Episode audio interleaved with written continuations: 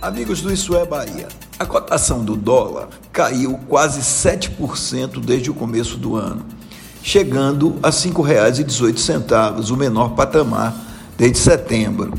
O fator determinante na queda da cotação do dólar é a entrada de capital estrangeiro no país, que em janeiro atingiu o maior valor em 10 anos. É a velha lei da oferta e procura. Quanto mais dólar no mercado, menor a cotação. Isso está acontecendo por causa da entrada de dólares através das exportações, via venda de commodities, cujos preços dispararam, mas também por causa da alta na taxa de juros.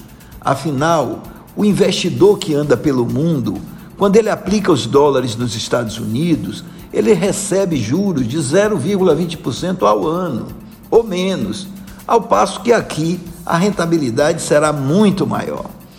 Mas vale lembrar que grande parte desse dinheiro que está entrando no país é capital especulativo que passeia pelo mundo em busca de rentabilidade. E basta ocorrer qualquer instabilidade interna ou externa, esse dinheiro vai embora e o dólar volta a subir, pois ainda é a moeda mais segura do mundo. O mercado, felizmente, é pragmático, mas se alguma coisa acontecer, o dólar volta a subir, como, por exemplo, a explosão de uma bomba fiscal que estoure nas contas do governo. Nova instabilidade, então, pode ocorrer e a moeda americana pode subir novamente.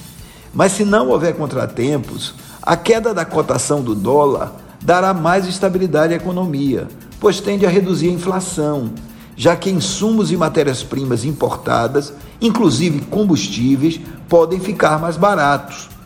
Há, enfim, um sinal positivo na economia.